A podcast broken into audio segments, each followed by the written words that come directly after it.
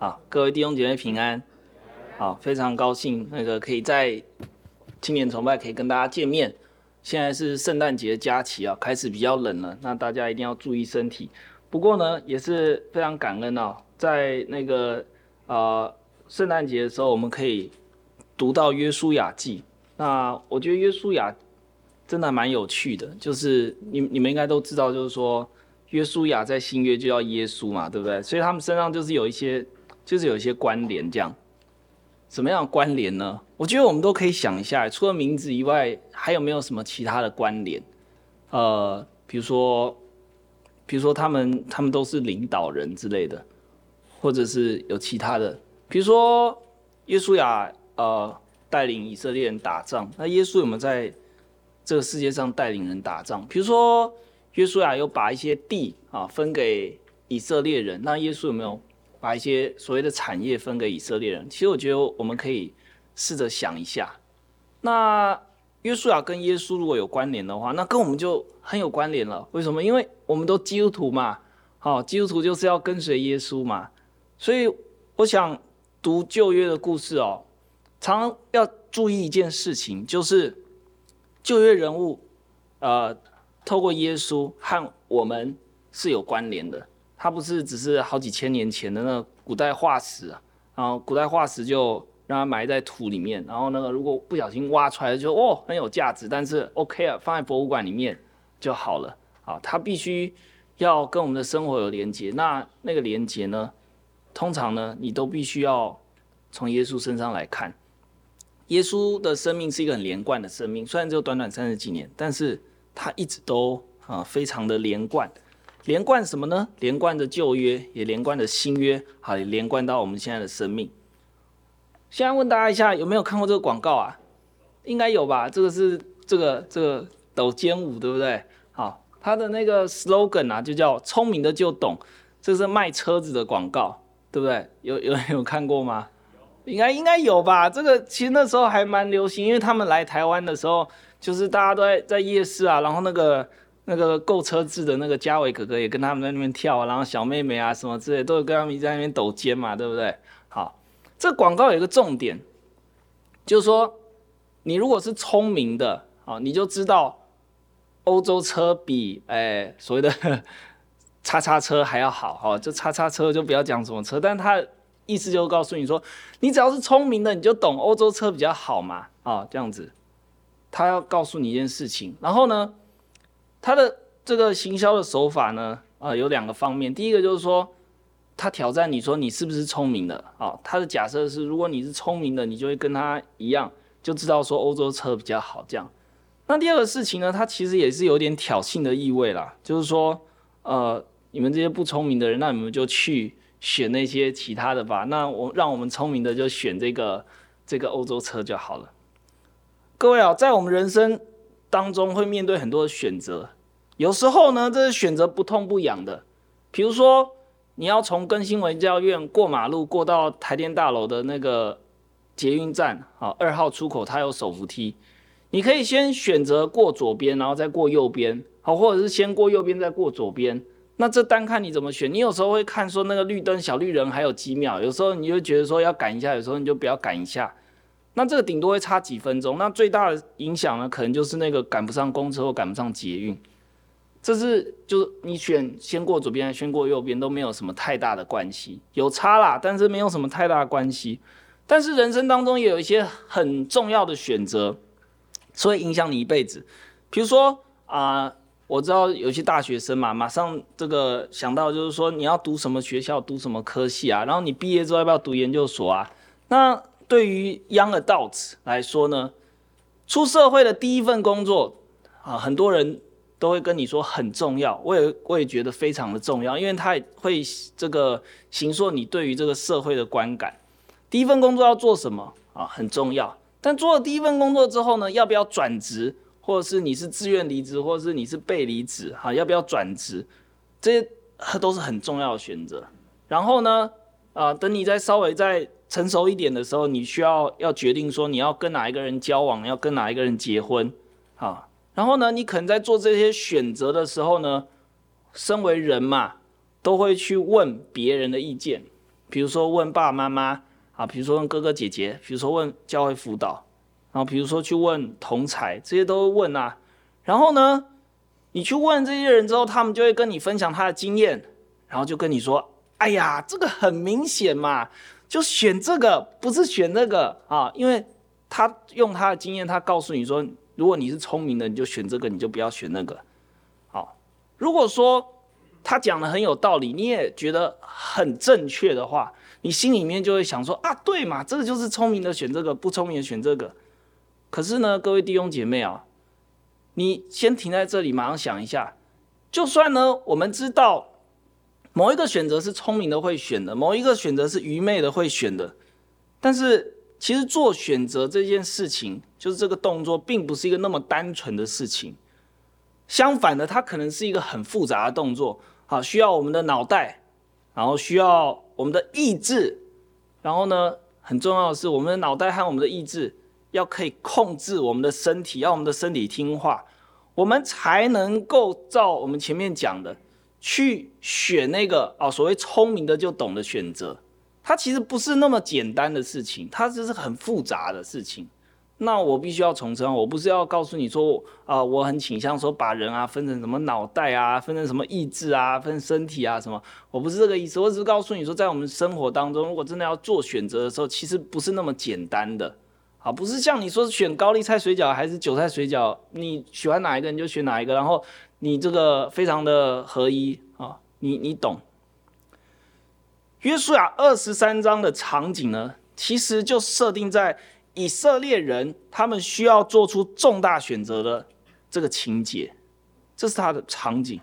只不过呢，他们跟我们刚刚讲的有点不一样。我们刚刚讲大部分都是你在人生当中主动的选择，但是约书亚记二十三章告诉我们，以色列人他们的首领他们在要做选择的这个场景当中，他们比较是被动的。他们有一点像是被约书亚质问，甚至呢，约书亚有一点逼迫他们。怎么说呢？我们必须要先了解一下约书亚记二十三章，它到底是啊、怎么样的一个文学形式？这个呢，跟大家读圣经都很有关系啊。我们每个人都读圣经，但是有时候读圣经的时候，我必须要告诉你一件很重要的事情，好，就是我们必须要分辨出这段经文它是属于什么样的文体。啊，它是什么样的形式？什么意思呢？情书是一种形式嘛，对不对？然后呢，这个这个离婚协议书也是一种形式，对不对？然后威胁黑函也是一种形式，对不对？然后还有一种形式叫公文嘛。你们如果有看过公文的话，哦，我有看过公文，那个政府官员的公文，那个很多字你都看不太懂，那那种是一种形式。我们必须要分辨出文体的形式是什么，这样我们才不会读错。你不会把威胁信读成情书，好，你也不会把这个要离婚的协议书啊读成这个呃这个情书，这些都是不行的。有一些地方很好分辨，有一些地方不是很好分辨。但是我们今天读的约书亚记二十三章其实不难分辨，它是一种文学形式，好，叫做遗嘱。好，大家都知道遗嘱嘛，遗嘱就是说。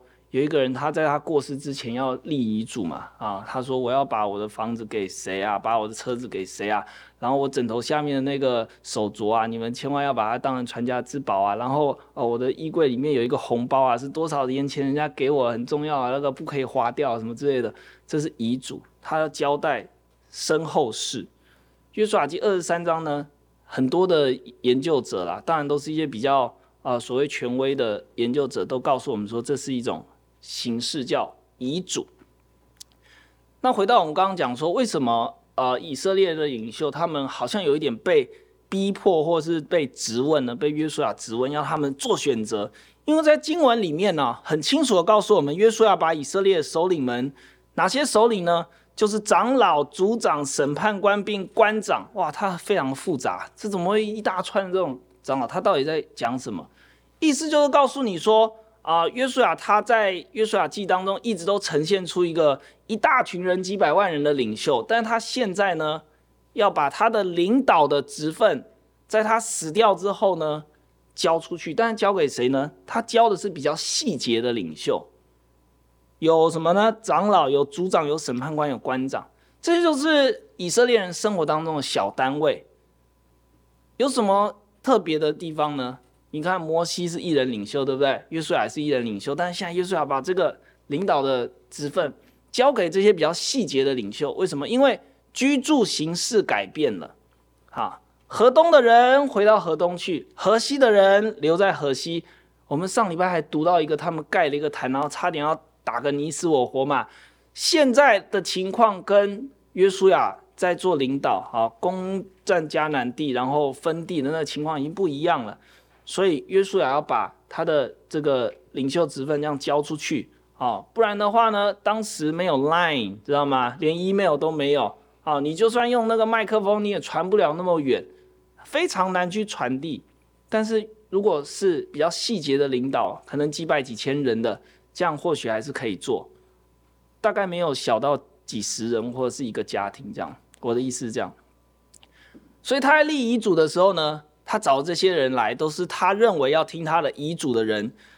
这些人来的时候，约书亚非常清楚的啊，圣经是这样写，约书亚记十三章一节，如果大家还记得的时候呢，呃，我们可以知道那个时候啊，到底发生什么事情，就是呢，约书亚。年纪老迈，然后上帝就来了，跟他说：“你已经老了，你还有很多地都没有得。”你们记得吗？好，我们不喜欢人家跟我们说老，但是呢，约书亚记二十三章一节的时候，圣经是这样说的、哦。他说呢，呃，耶和华使以色列人安静，不与四围的一切仇敌争战，已经多日，就是很久了。然后约书亚年纪老迈，他又被说一次老啊。经过多日，然后他老和十三章那时候那个要分地的时候，显然已经隔了很长一段日子，所以他才说经过多日嘛。所以意思说，约书亚现在是老上加老。然后呢，二十三章的第十四节又告诉我们说，约书亚呢准备要离世了。虽然他表达很文雅，他说我要走世人必走路，但我们都知道他说他要死了这样子，很明确告诉我们啊，约书亚知道。来日不多，所以当我们在读这段经文的时候呢，我们必须要知道，这可能是他最后的遗言。遗言的开头应该要讲什么呢？遗言的开头啊，如果我是我的话啦，我应该会先确认一下，该来的都有来，对不对？啊，我想这个应该是我们我们应该都知道的。确认该来的都有来之后呢，就开始进入了正题。所以约书亚找了我们刚刚讲那四种不同首领来到他的前面，然后呢，他就开始要讲了。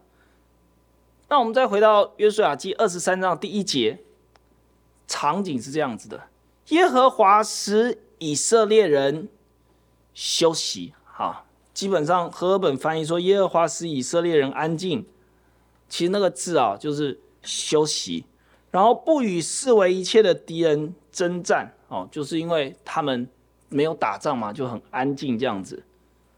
原本的表达形式呢，就是像和赫本翻译的“使以色列人安静”，什么意思啊？你们有没有看过那种马尔济斯犬啊？那种很活泼的马尔济斯犬，然后只要有客人来啊，或者是你回家的时候，它哇跳跳跳跳跳跳这样，然后呢，主人就会把它这样子抱着嘛，然后这样摸摸它的头，它就。他就安静了，这样子，意思就是这个样子，就是说上帝的手让以色列人安静，因为呢，旁边的人跟他们之间就没有打仗，懂吗？也不没有冲突，很安静，然后我们就感觉说非常的 peace，对不对？这样好不好？非常的 peace 啊、但是约书亚的遗嘱第一件事情，这个场景告诉我们一件事情。就是他讲的话跟这有关系，我们马上想，他讲的话跟这有关系的话，会有两种方向。第一种方向就是说，感谢赞美主，我们实在太平安了，啊，是吧？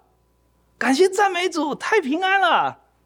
但是如果是这样的话，二十三章的经文好像表达不是这个哎。如果是太好了，太平安了，那为什么约书亚一直告诉他们说？不要去拜偶像啊！不要去跟那些人掺杂呀！啊，不要去跟那些神起誓啊，这不是很平安吗？平安就平安啦、感谢赞美主啊。为什么约书亚讲的不是这样？很显然的，这句小小的经文，耶和华使以色列人安静啊，让他们休息，和我们想的约书亚理解其实是差很多的。约书亚反而对这件事有点焦虑，所以他必须要在他遗嘱里面好好的告诉你说，这件事情不寻常。约书亚在第三节到第六节，他告诉以色列人说：“你们知道吗？上帝有一个应许，就是呢，要让你们进到迦南地里面。”所以他呢做了很多奇妙的事情啊，包括了把约旦河分开啊，然后把这个又大又强的国民把他赶出去，然后呢，你们就可以进到迦南地。但是应许还没有完全实现，我们每个人都知道嘛，因为其实还有很多地都没有得嘛。约书亚表达的焦虑是，应许还没有完全实现，有实现的，但是还有没有实现的。约书亚的焦虑是。为什么以色列人没有继续跟迦南人征战呢？应许还没有实现完啊！为什么？为什么你们没有跟迦南人继续打仗呢？没有把他们赶出去呢？没有继续去得这些地呢？我想这这个对我们来说是一个非常大的提醒。如果在约书亚人准备要死了的时候啊，他，我想他可能可以多讲一些好话吧，就是说。哎呀，你们都很乖啊，在这一路上啊，你们真的都是我的好帮手啊！啊，我真的非常感谢你们的付出啊。然后呢，你们要记得啊，这个三餐饭后跟睡前都要刷牙啊，这种提醒式的话，建立好的关系。我想这个是很，这个是人之常情。但是我们很清楚看到一点，就是约书亚他带着一种迫切感，即便呢。这个是对以色列来说是心里面那个很痒、很痒、很痒的那个点啊，不想要被抠到的。就说我好好的，我已经很好了，你你你不能就让我好好的吗？我好好的错了吗？哦，好好的不杀人可以吗？哦，一定要去打个你死我活这样子吗？不能 make peace 这样子哦，和平之子不是吗？但是约书亚焦虑是。你们不相信上帝的应许会完全实现，上帝的工作还在进行中，哎，不是不是这样子就 OK 了？你们把上帝怎么想的这么小呢？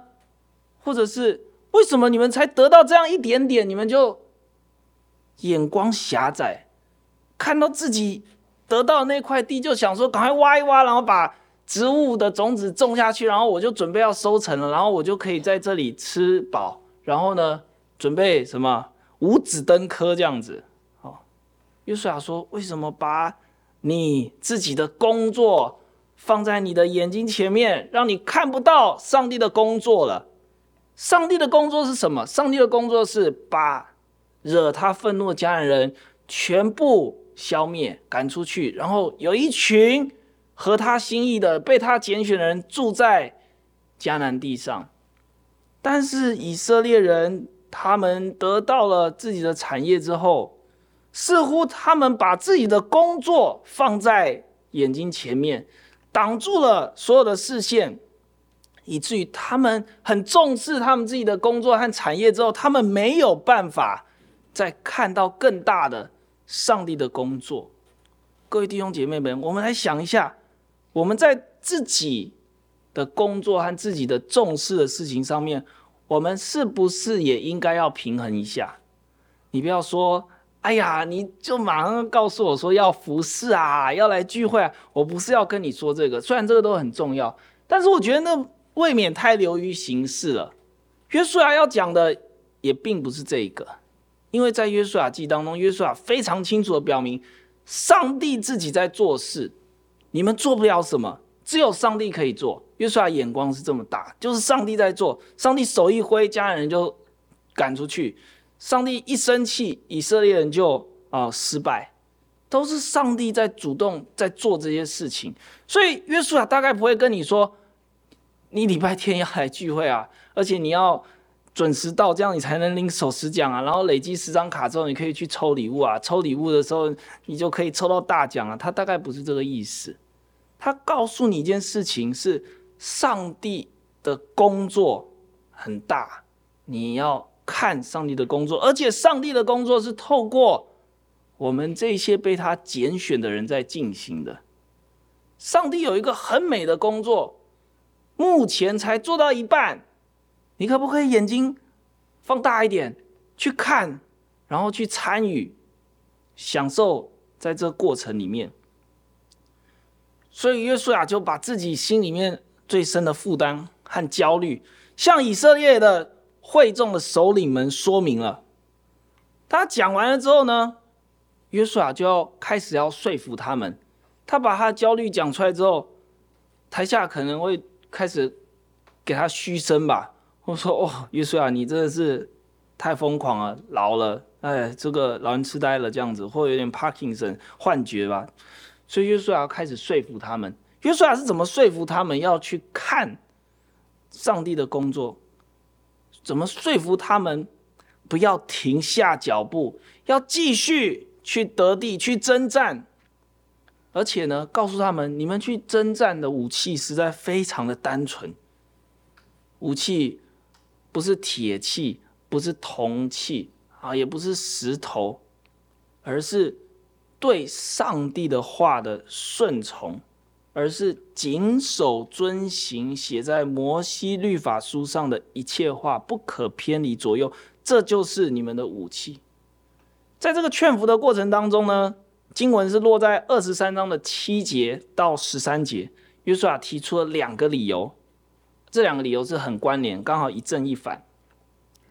首先呢，在七到十节。约书亚向这些领袖们说：“为什么要对耶和华专一？要对耶和华顺从？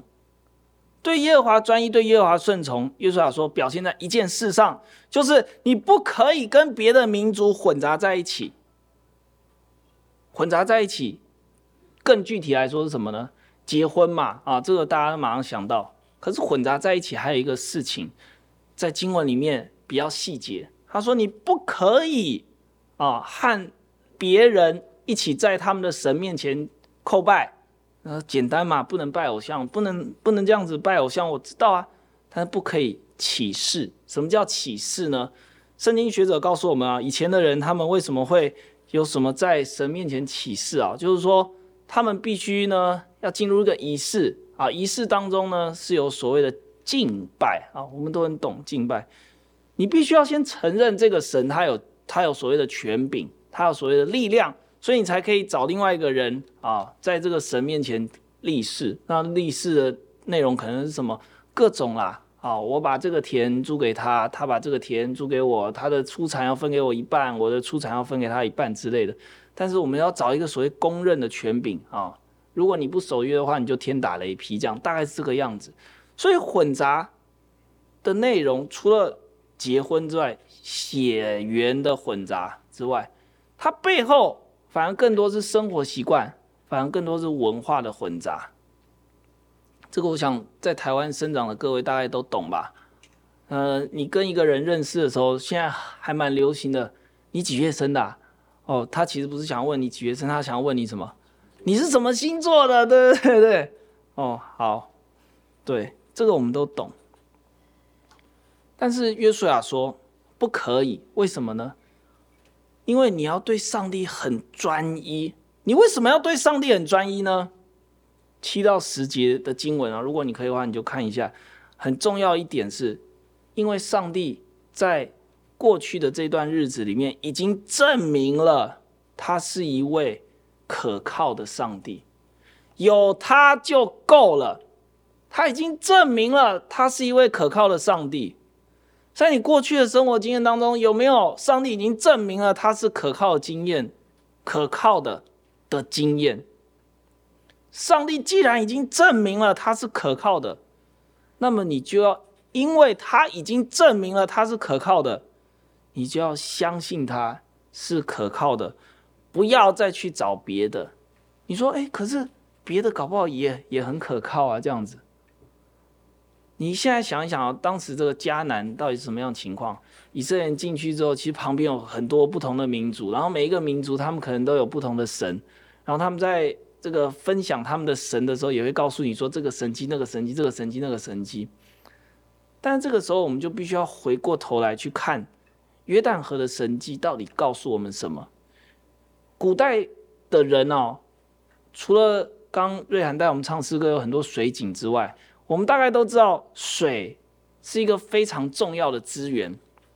任何的民族没有水，他们就死了。所以在古代近东哦，甚至一直到希腊时代，只要是有广大的水域，那个都是所谓临界的范围啊。特别是在深水区，就是那种临界势力啊，妖魔鬼怪会住的地方。所以，如果有人可以制服广大的水域的话呢，那就代表说他是真的有力量。那特别的，在古代京东这个迦南人呢，我们都知道他们很喜欢拜这个所谓的富饶之神啊，巴力。那富饶之神它的象征呢，当然就是在广大的水域上面，它有它的权柄。因为没有水，你就长不出东西来嘛，长不出东西来，你就没有牛羊可以吃的草。所以当上帝把约旦河的水分开的时候，这些人亲眼看到了上帝可以打败富饶之神。这是为什么上帝没有让以色列人全部飘起来飘过约旦河，而是用了这个跟红海差不多的神迹，把大的水域掌控在手中的一个非常重要的原因。既然上帝已经证明了他是可靠的，而且打败了这么多的神，那么你就不要再犹豫了，你就好好的专注的选择这位上帝就够了。第二个理由。是这样的，在十一到十三节是从第一个理由延伸出来。既然上帝已经证明了他是可靠的，那么你就必须要相信上帝是一个说到做到的神。既然上帝是一个说到做到的神，那你就要想一想他到底说了什么。他说要把迦南人全部毁灭，把他们的地送给你们，他会去做。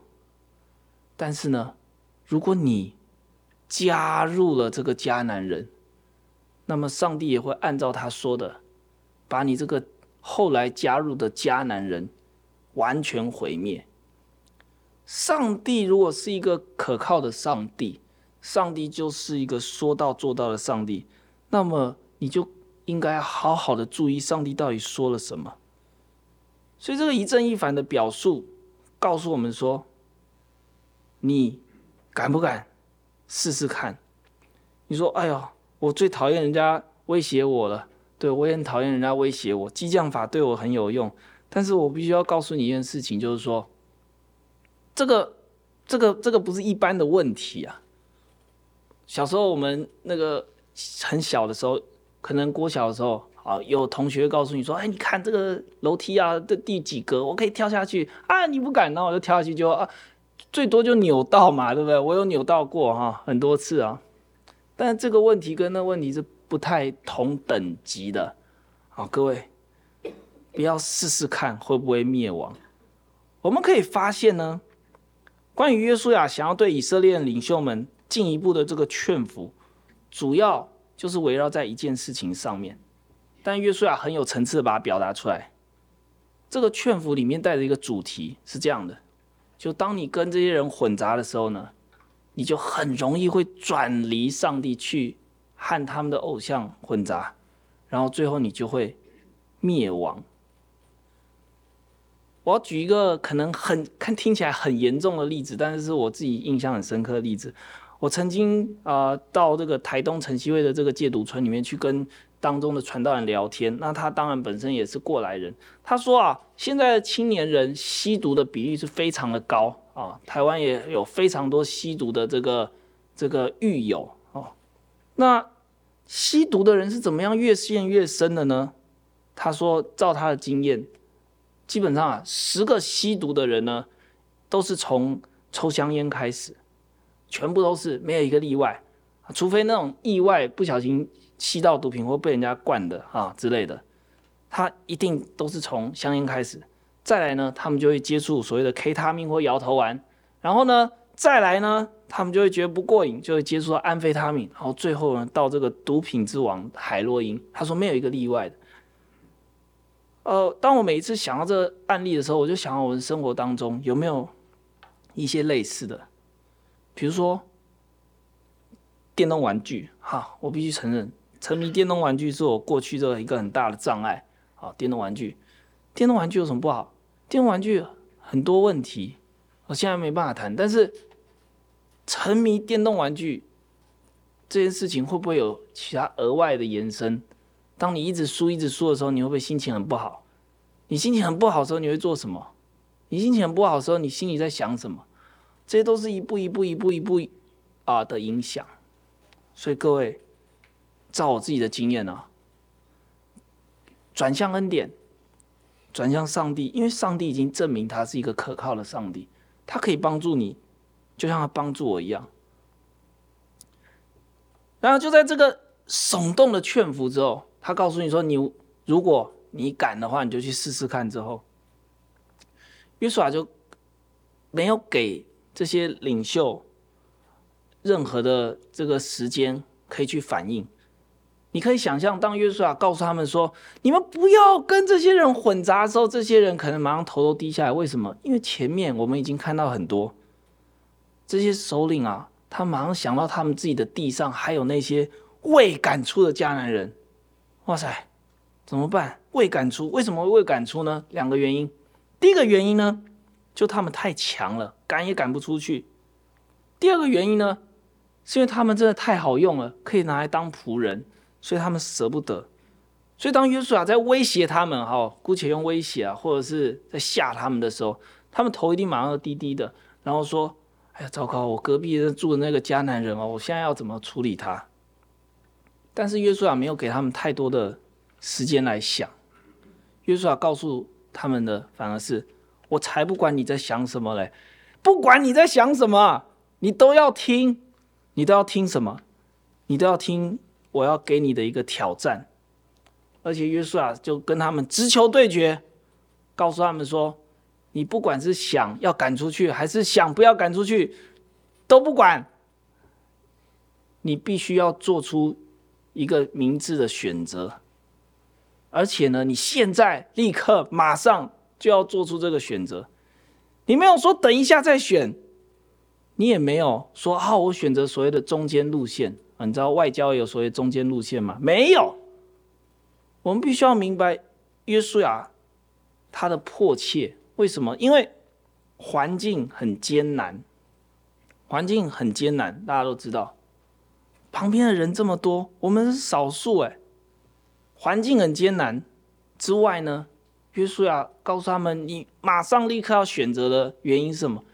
因为上帝的约翰应许是很真实的，非常真实的，不是说你可以等五分钟的，不是说你可以等一个礼拜的。”不是我们常常说的，哎呀，等我长大之后我就会知道了，或者说等我这个再成熟一点呢，这个就会知道了。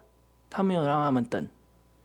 第三个，他不让他们等，他表达他迫切的原因是因为他知道上帝的恩典是那个非常宝贵的东西，所以不要再等了哦。蒂芬尼钻戒，不要再等了哦。约书亚。立刻发出很严峻的挑战，他告诉他们：“现在我要走世人必走的路。”其实原文里面啊，有一个非常重要的词，在和合本很难翻出来，叫做“看呐”。告诉大家说：“拜托，你刚刚已经很专注了，你现在头低低在想，但是你不要再想了。看呐，我要离世了。”我要走世人必走的道路，然后呢，他告诉他们，你也要走世人必走的道路，在时间这条线上面，没有一个人可以说等一下的。不管你已经选了，或者是还没选，啊，或者是你正在想你要怎么选，时间都一直往前推，推到一百一十岁的时候，约书亚就死了。那你呢？你你推到几岁的时候你要死呢？你说，哎呀，我好歹有九十五岁，你确定吗？说没有九十五岁也有八十岁吗？你确定吗？没有八十岁也有五十岁吧？你确定吗？约书亚说，在时间这条线上，我们没有一个人可以说等一下。约书亚说：“看哪，十四节，上帝的福已经在你们眼前逐渐的兑现了，而且你们的眼睛都已经看见了，所以你们就不要十五、十六节去选那一条招致咒诅、悲惨，最后导向灭亡的路。”各位亲爱的弟兄姐妹们，在生命。进程的过程当中，我们都一直在做选择，我们都一直在做选择，而且不管呢，你是主动的去选你要过哪一边的马路，还是你是很被动的，哎呀，最后三十秒钟就要把志愿卡送出去了啊，你都是在做选择，而且你都不能够不表态的。可是呢，就像我说的，即便呢。我们要做的选择有时候很明确，但是呢，你还是会因为环境啊、心情啊，或者是你个人的性格，还有一个更可怕的就是罪恶的影响，你就有可能会做出一些所谓不合理或不理性的选择。更严重一点就是说，你就是做了那个错误的选择啦。但是我必须要告诉你们，约书亚记还提供一件事情，就是为什么上帝的审判这么严厉呢？为什么我只要稍微跟他们混杂，或者是稍微去拜偶像，你就要把我毁灭呢？因为呢，上帝他的信实和他说到做到的特性，会是我们这种飘来飘去的人，在这个汪洋大海中载浮载沉的时候，唯一看得见的不变的灯塔。如果上帝，总是扮演一个老好人，或是说说他总是说到不做到，那么在你这个飘飘渺、这无定的人生当中，你又怎么可以知道说你有一个地方可以去呢？在摩西律法当中，不是只是看见犯罪的去献祭，犯罪的去献祭而已，而是看见在你不洁净的时候，你有一条洁净的路可以走。那是上帝的恩典和救赎，在每一次的这个过程当中，以色列人体现到的不是你是一个很严厉的上帝，你又要这个又要这个，让我生活很苦，让我受到辖制，而是你一次一次的可以经历到，原来上帝是一个有恩典而且愿意拯救你的神。所以面对上帝的严厉，鼓励各位弟兄姐妹们想一想，上帝是怎么样的不动摇，成为我们生命当中稳定的力量和方向。而我们也就是靠着这种他不改变的恩典，有机会可以胜过罪恶，做出正确的选择。我要分享以前哦，我在补习班有一个老师，他是一个很德高望重的老师啊，年纪也很大。我那时候十几岁，他已经六十几岁。他在课堂上有一次分享一件事情，他说：“你们知道为什么我不信耶稣吗？因为呢，我觉得他太不讲理了。”各位，你们都有在电线杆上面看到一种标语，叫做“信耶稣得永生”。我的老师就说：“那么，如果我不信耶稣的话，那你不是就诅咒我永世不得超生吗？”然后呢，台下笑成一片，哄堂大笑。老师就说：“所以我不信这个耶稣，因为呢，他太不讲理了。你怎么可以因为人家不相信你，你就咒诅人家？”要一辈子灭亡呢？怎么这么邪恶这样子？那我在台下，我心里面就笑了一下。我我心里想说：哇，主啊，感谢你！我那时候已经已经相信主了。我那时候说感谢主，哎，真的还好，我相信了。